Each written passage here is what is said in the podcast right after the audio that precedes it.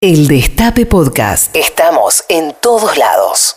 Hay un clima, hay un clima destituyente en Argentina. Son, son pocos los que juegan a eso, pero son potentes, son grandes, tienen experiencia porque ya lo han hecho en otras oportunidades y manipulan a una población encerrada y angustiada. Hace años que el grupo Clarín inventó vía Jorge Lanata la ruta del dinero K. Primero dijo que el dinero estaba en Seychelles, después lo fue paseando por el mundo, terminó diciendo que estaba enterrado en el sur. Ese, ese tesoro K nunca apareció, por más que gastaron horas de excavadoras y de televisión. Nunca apareció. Como nunca apareció un peso de Cristina Fernández de Kirchner en ningún lugar del mundo. Cuando lo fueron a, a buscar, encontraron las cuentas de Macri. El grupo de periodistas internacionales que buscó dinero offshore de los líderes del mundo nunca encontró un dólar de Cristina. La ruta del dinero K es un invento publicitario del grupo Clarín que le hicieron decir al Chirolita La Nata. La Nata inventó la ruta del dinero K, inventó los tesoros K. Y ahora la Nata dice que a Gutiérrez lo mataron buscando los tesoros K. Escúchalo. Ahora, eh, ¿qué es lo que yo creo que pasó? Y estoy hablando de una hipótesis y hoy no puedo afirmarlo con información. Una cosa que me llamó la atención ver en Clarín.com una frase de Lucía Salinas diciendo, cuando limpiaron la escena del crimen. Me llamó la atención. Me llamó la atención ver también que el cadáver de Gutiérrez bueno, estaba en otro lugar, pero que donde en teoría había sido asesinado, aparentemente no había mucho rastro.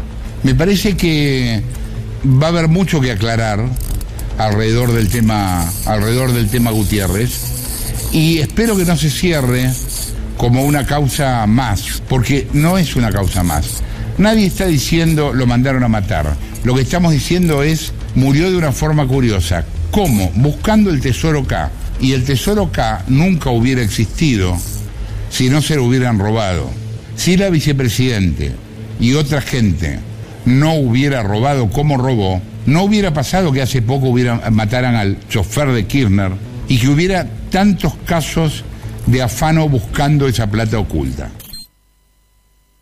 Los tesoros K no existieron, como no existieron las cuentas de Garrey de Máximo, como no existía la morsa, o tantos inventos de la nata. Ahora bien, si es cierto lo que dice la nata, si es cierto lo que dice incluso algún investigador, que lo torturaron durante mucho tiempo, por lo que se desprende que pensaban que atrás de este hombre había un tesoro.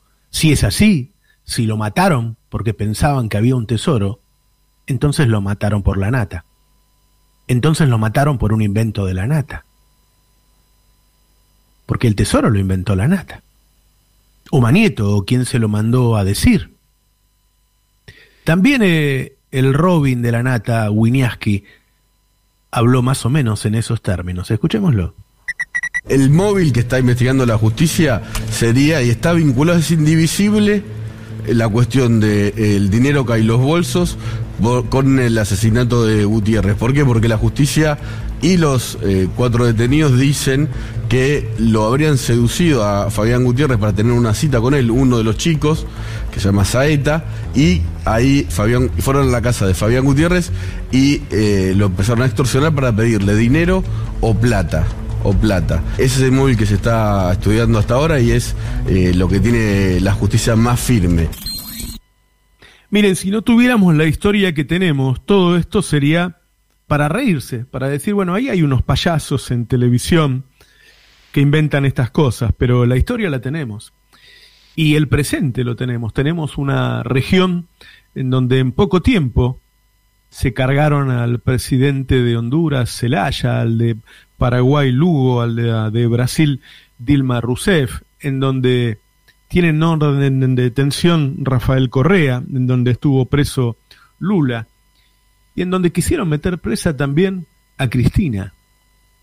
van inventando cosas, construyen mentiras. Las últimas dos semanas se construyeron sobre varias mentiras, desde que Cristina le apagó el micrófono a otro senador. Por lo tanto, si Cristina le apaga el micrófono a un senador, entonces el Senado no funciona. Eso quieren decir, no funciona el poder legislativo. Hasta el cuento de las silobolsas, hasta el invento de Longobardi de que al otro día iban a ir dos periodistas presos, que generó un comunicado de Juntos por el Cambio, y hasta esto de vincular el asesinato a Gutiérrez con Cristina, es decir, con la coalición, es decir, con el gobierno. Y también este, el hijo de Leuco habló sobre el tema.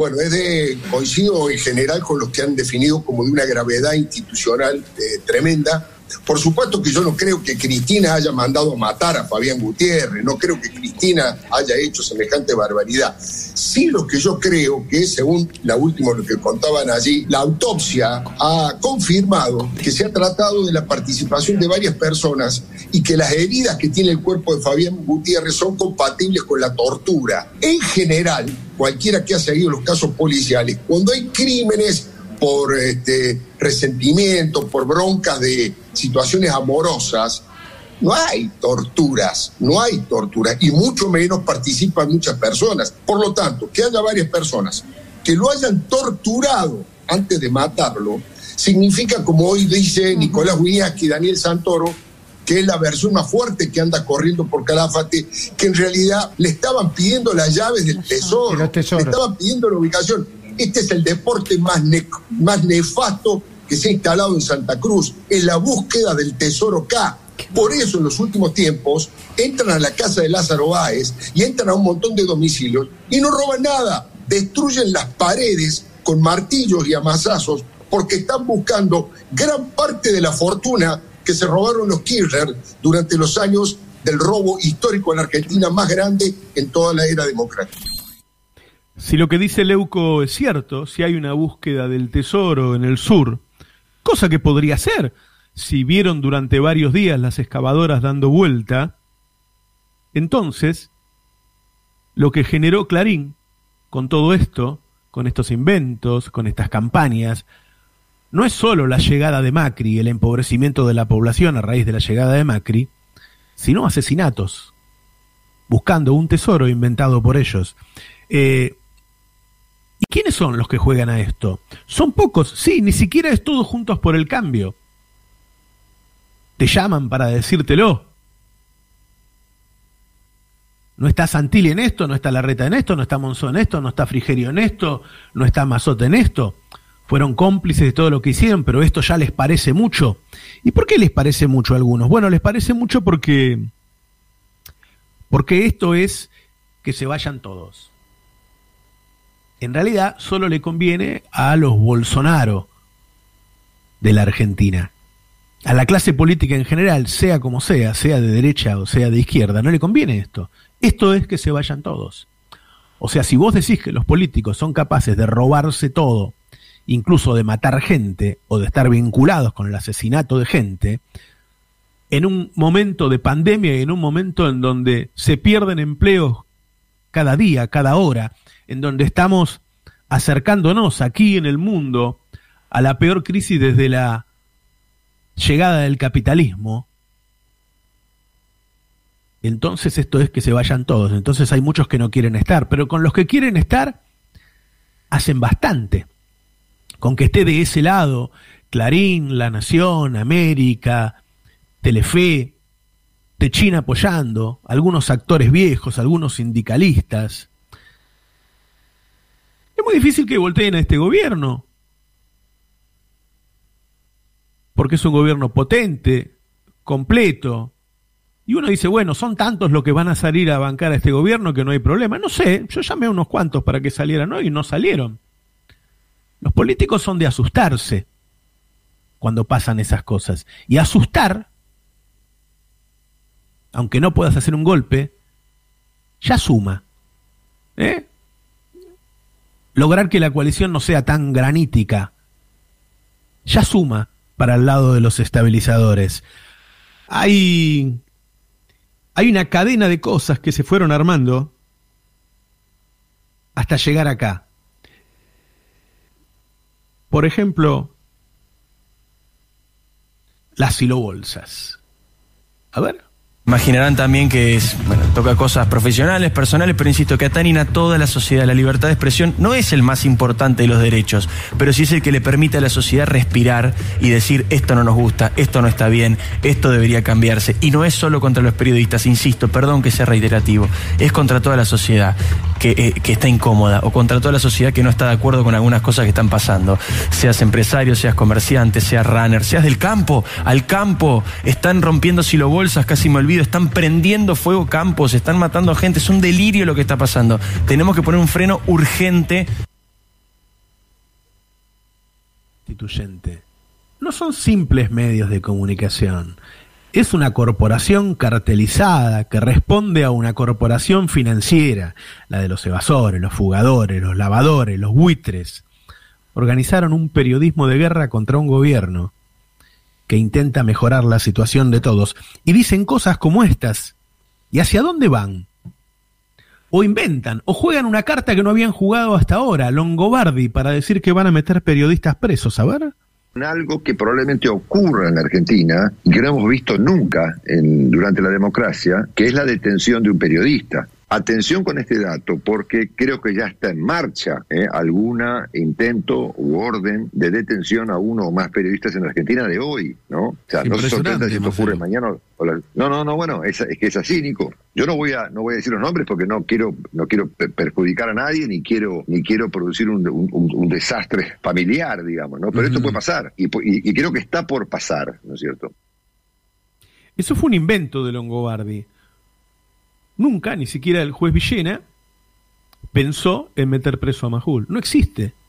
Todo eso no existió, no sucedió. Majul ni siquiera está imputado. Ni siquiera está imputado.